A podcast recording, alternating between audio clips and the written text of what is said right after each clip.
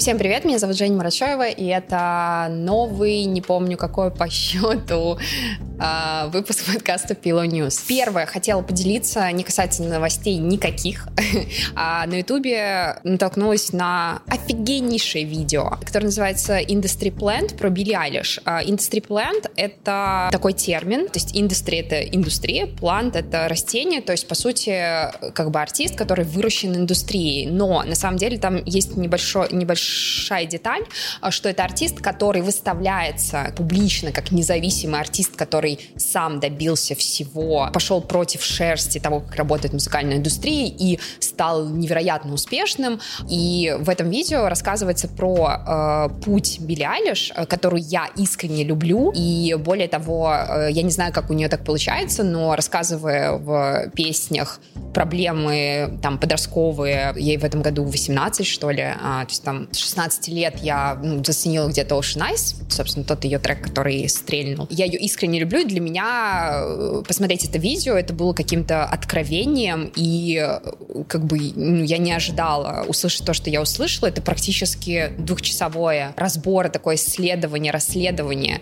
э, человека, который делает на своем ютубе много-много разных расследований про то, что на самом деле это не умаляет таланта Билли Айлиш и ее командной работы с ее братом Финессом, но он рассказывает подробно о том, что ее взлет — это дело рук большого количества людей, компаний, ресурсов, и на первый взгляд независимый артист на самом деле артист, который а, с самых первых шагов поддерживался очень опытными людьми и компаниями, которые заточены на взращивание артистов подобного уровня. Если у вас есть время на это, он, правда, на английском языке, я бы очень посоветовала посмотреть, потому что мне это раскрыло глаза очень сильно. То есть там рассказывается не только про Билли Айлиш, и опять-таки я не посмотрела на это негативно, я посмотрела на это с той точки зрения, что нам как бы публично доносится, что это артисты, которые просто за одну ночь становятся известными, но на самом деле стоит понимать и стоит помнить, что это очень редко так бывает. И часто за всеми этими такими overnight success лежит э, многолетняя работа людей, очень прошаренных в индустрии и в Bye. Собственно, продукте, в том, как его делать, каким он должен быть для большого количества людей. Я никаким образом негативно не стала смотреть на артиста, который мне нравится, но для меня это расширило какой-то круг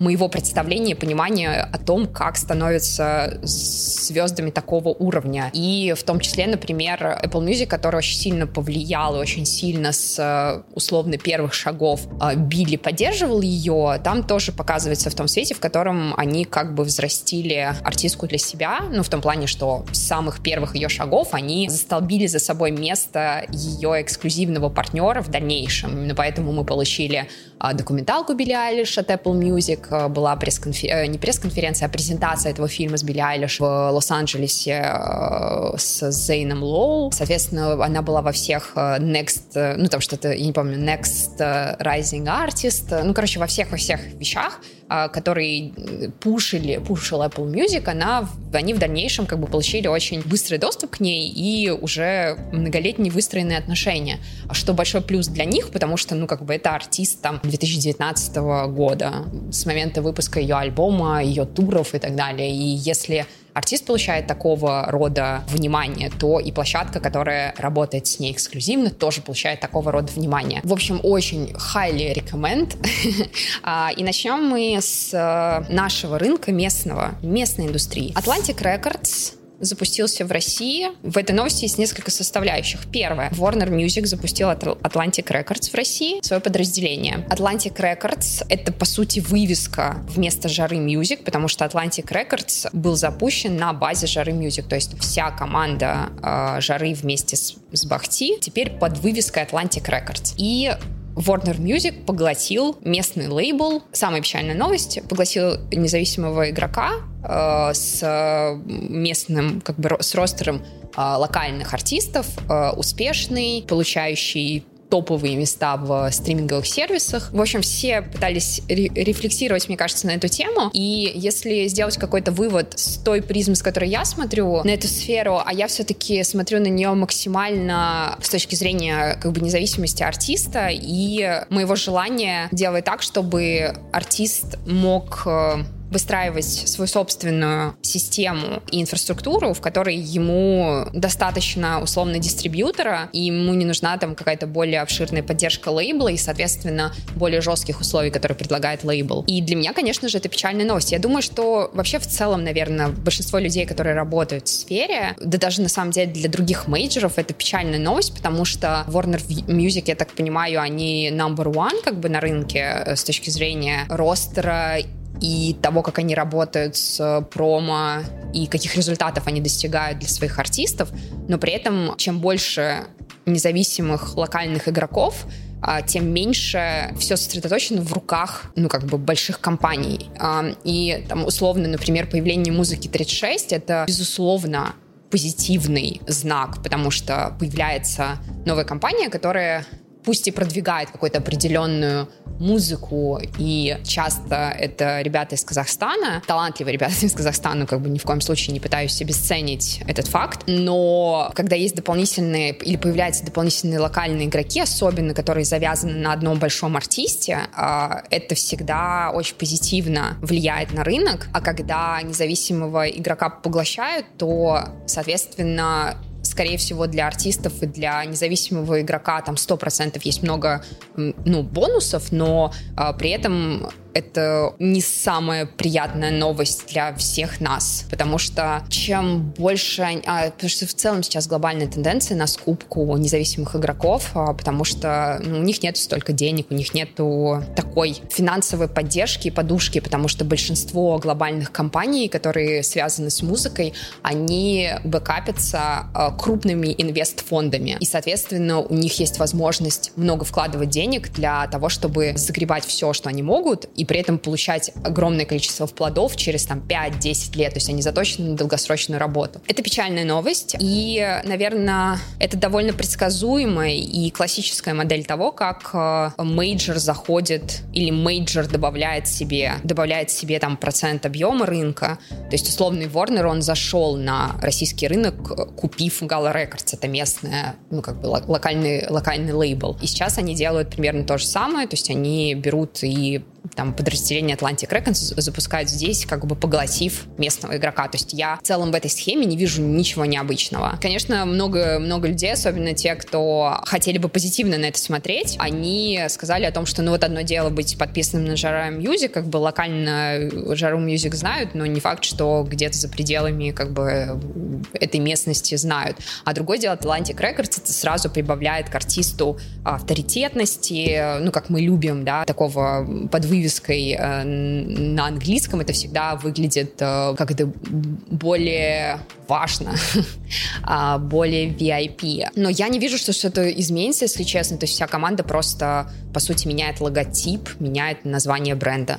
Вот, но посмотрим. Часто на такие новости мне даже нечего прокомментировать из серии, блин, прикольно, ну, посмотрим, что будет. Вот, но однозначно эта новость не самая радостная, скажем так. Хотела отдельно э, очень эмоционально пройтись по сливу, вернее, э, более, ран... более раннему э, появлению альбома Скриптонита на Apple Music. Это, собственно, эксклюзивный партнер э, Скриптонита и музыки 36, как я понимаю, ну, больше, по-моему, Скриптонита и его релизов, и его присутствия на платформе. Этот факт, что предзаказ был объявлен за 4 дня до официального релиза, и в этот же день релиз открылся на других территориях, и стало возможным его скачать бесплатно. Во-первых, никогда в жизни не радуюсь таким вещам. Никогда. Я, когда услышала эту новость, по мне, э, то есть э, я покрылась холодным потом, потому что я даже примерно не хотела бы представлять, что ощущает команда, которая готовится и долго планирует релиз, и выполняя последовательность все, все шаги, вдруг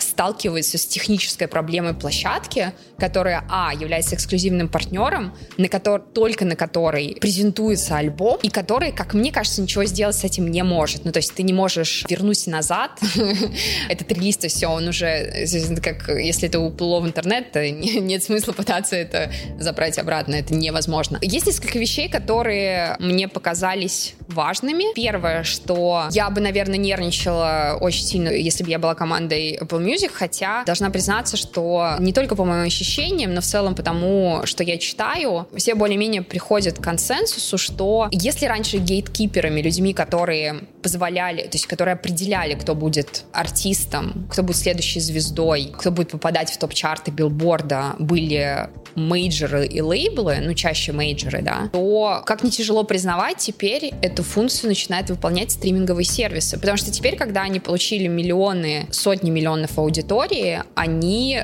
могут диктовать свои правила. То есть если раньше для них было важно собрать все каталоги и быть максимально открытыми для артистов, то сейчас они все получили, и теперь они главные. И мне очень бы хотелось, то есть получается, что по сути у нас как бы двухуровневое гейткиперство в том плане, что это как были, так и продолжают быть мейджоры, так и новый игрок, который есть стриминговый сервис, который теперь уже может диктовать не только, какого артиста он хочет поставить, кого он хочет поддержать, как он кому хочет относиться, но он еще и может определять, хочет ли он, чтобы люди слушали меньше музыки, а слушали больше подкастов. Хочет ли он, чтобы артист имел инструменты, чтобы напрямую получать деньги, а, что максимально все сопротивляются делать. А, там, ну, я имею в виду те, не условный ВК, у которого есть эти возможности, а только музыкальный стриминговый сервис. И они начинают диктовать все более жестко свои требования. И когда я думала про команду Apple Music и пыталась спроецировать, что в этот момент происходило со всеми, во-первых, я бы не хотела оказаться на месте кого бы то ни было в этой ситуации, и мне невероятно жаль и грустно, что в 2021 году технологичные компании, которые сделали так, чтобы людям переставало быть удобным скачивать, э, скачивать э, бесплатно музыку, не могут сделать так, чтобы релиз не сливался. То есть это настолько досадно, понимая, что ну, человечество уже в своих технологич технологичных разработках дошло до э, таких высот, и тем не менее у нас сливается, а, ну не сливается, открывается раньше, да, открывается незапланированно, открывается бесконтрольно релиз, ну это не укладывается в моей голове. И тот факт, что ребята решили выложить его сразу же в этот день, я думала, что они это сделают раньше, они сделали это под вечер, но в целом как бы я не вижу какой-либо другой исход. А, чем раньше они бы это публиковали, тем лучше. И э, я подумала о том, что было бы очень круто саботировать а, и там, не знаю, отгрузиться сразу на ВК, вот. Но, как я уже сказала, сказала, к сожалению, стриминговые сервисы игнорировать больше нельзя, потому что они стали как бы законодателями ну, музыкальной повестки, скажем так. То есть с ними дружить теперь, возможно, даже важнее, чем с мейджерами или лейблами. На этом печальные новости нашего рынка заканчиваются. Есть несколько вещей, о которых я бы хотела успеть поговорить в этом выпуске. Первое — это Lil Nas X с его новым видео Монтера Call Me By Your Name. Очень красивый, причем его срежиссировала Таню Муиньо. Я очень сильно извиняюсь, если я что-то не так произнесла. Я на самом деле давно знаю про эту девушку э, с ее дебютных видео для монатиков в первую очередь. Ты знаешь, что у нее кубинское происхождение, и с этим, наверное, связаны все эти, в части связаны красочные танцевальные видео, которые, ну, стали некой визиткой монатика, и потом она нас всех поразила тем, что она там режиссировала последний клип Cardi B, например, Up. Я помню еще что-то до этого, но я, к сожалению, прямо сейчас не могу вспомнить. И вот, собственно, э, клип Lil Nas X, который очень красивый, очень яркий, в котором меняются разные образы Lil Nas X. И, э, собственно, там он э, танцует на коленях у дьявола. И это вызвало невероятный резонанс. И еще именно с, с такого более консервативного, консервативной части мира. И после этого видео они вместе с арт-объединением MSCFX FH, не помню, HF, дропнули 666 кроссовок модели Nike Air Max, Air Max 97, в том числе с э, каплей крови. В общем, суть э, этой штуки в том, что Nike, Nike подал в суд за то, что используется э, их бренд, но при этом я действительно подумала, когда я это увидела, я подумала, что действительно их коллаб, я еще подумала, что ничего себе, ну, как бы это очень смело для бренда, который в целом, для у которого должен быть такой очень усредненный месседж, для который, который будет доступен любому там человеку, неважно, ты подросток, ты взрослый человек, и тут вдруг, э, но я потом подумала, ну, видимо, как все хотят быть э, такими хиппи, ну, хип, как это называют, ну, типа, свежими, принципиальными, забыла, какое прилагательное еще. И Nike, то есть сразу, сразу они подали в суд, что было абсолютно не неожиданно. Это удивительно, потому что, ну, как бы, я на самом деле на примере Lil Nas X подумала, что э, я посмотрела это видео, когда я, наверное, уже раз 20 увидел упоминание очередного, очередной организации, которая жалуется на то, что Lil Nas X воспитывает детей не так, и что, условно, артист, который вируснулся в ТикТоке All, Time, All Town Road, э, который, типа, кантри, хип-хоп, и в целом детская аудитория для него очень важная и составляет большое количество его слушателей. Именно с этим связано его, например, выступление, виртуальное выступление в, в Роблоксе, которые, у которых, ну, игровой компании, у которой основная аудитория это дети 13-17 лет. Соответственно, все начали взбунтовались, начали говорить, что вот как ты воспитываешь наших детей. Он начал в том числе провокационно на все отвечать. И тут этот дроп, и я думала, что действительно с Nike, оказалось, что нет. В общем, это еще одно напоминание о том, что как бы чем более провокационнее ты все делаешь, тем больше и лучше тебя замечают и на тебя реагируют, и тем, э, ну, я не считаю, что, в общем, видео — это э, тот продукт, которому Э, команда артиста и артист сам хотели обратить внимание. Мне кажется, что это в целом некая серия каминг-аутов. Э, это игра в разные ворота, э, в которых Lil Nas X пытается объяснить, что все это очень сильно ограничивает человека. Ну, достаточно как бы распространенный, популярный, популярный взгляд на сегодня и, и повестка какая-то, что все эти мнения, все эти ограничения, они только в голове, и они очень сильно а, стигматизирует человека, то есть если он не может сказать, что, ну, я вот так, а я, я могу и вот так, и каждый человек может вот так, то сразу ты попадаешь в определенные лагеря. Тех, кто против, тех, кто за, и что это очень сковывает и не дает человеку развиваться. И вообще вот, э, как интересно было в 2020 году разбирать мне, например, активности вокруг Трэвиса Скотта, так э, интересно было в этом году разбирать все, что связано с Nas X, потому что оно все на грани, где-то на пересечении технологий, вирусности, провокации, провокационности, каминг-аутов и желание быть собой и не бояться что-то сказать. То есть оно такой интересный микс, в котором очень много как бы личных переживаний. Следующая новость. Э, Spotify купил аналог Clubhouse, э, который называется Locker Room, но он э, Locker Room, но он э, заточен был все время, ну, за время его существования именно отдельно от Spotify на спортивные новости, и я не вижу вообще никакой, ничего удивительного в этом, потому что все эти компании, они скупают определенные форматы продуктов, и для них это уже просто как бы банальная рутина, как почистить зубы, то есть ты просто скупаешь, смотришь, что выстрелит, что не выстрелит, идешь дальше, как бы и в зависимости от того, сколько ты скупаешь, зависит, э, насколько успешным что-то может быть, и в итоге, насколько успешным может быть твой продукт в дальнейшем. Они купили аналог Clubhouse а, и, собственно, примерно в то же самое время Clubhouse рассказал, что собирается э, добавить возможность донатить э, creator ам на их платформе и э, монетизировать то, что делает пользователи в Clubhouse е. Опять-таки, как в случае э, условного Инстаграма, который скопировал снэпчатовские истории, которые пропадают через 24 часа. Иногда бывает, что оригинальный продукт не становится настолько популярным, насколько продукт, который скопировали и занесли на платформу уже большую, э, с большой аудиторией. Поэтому Spotify, э, ты можешь делать что угодно, но как минимум запусти, пожалуйста, подкасты в России, а потом уже можем подумать, собственно.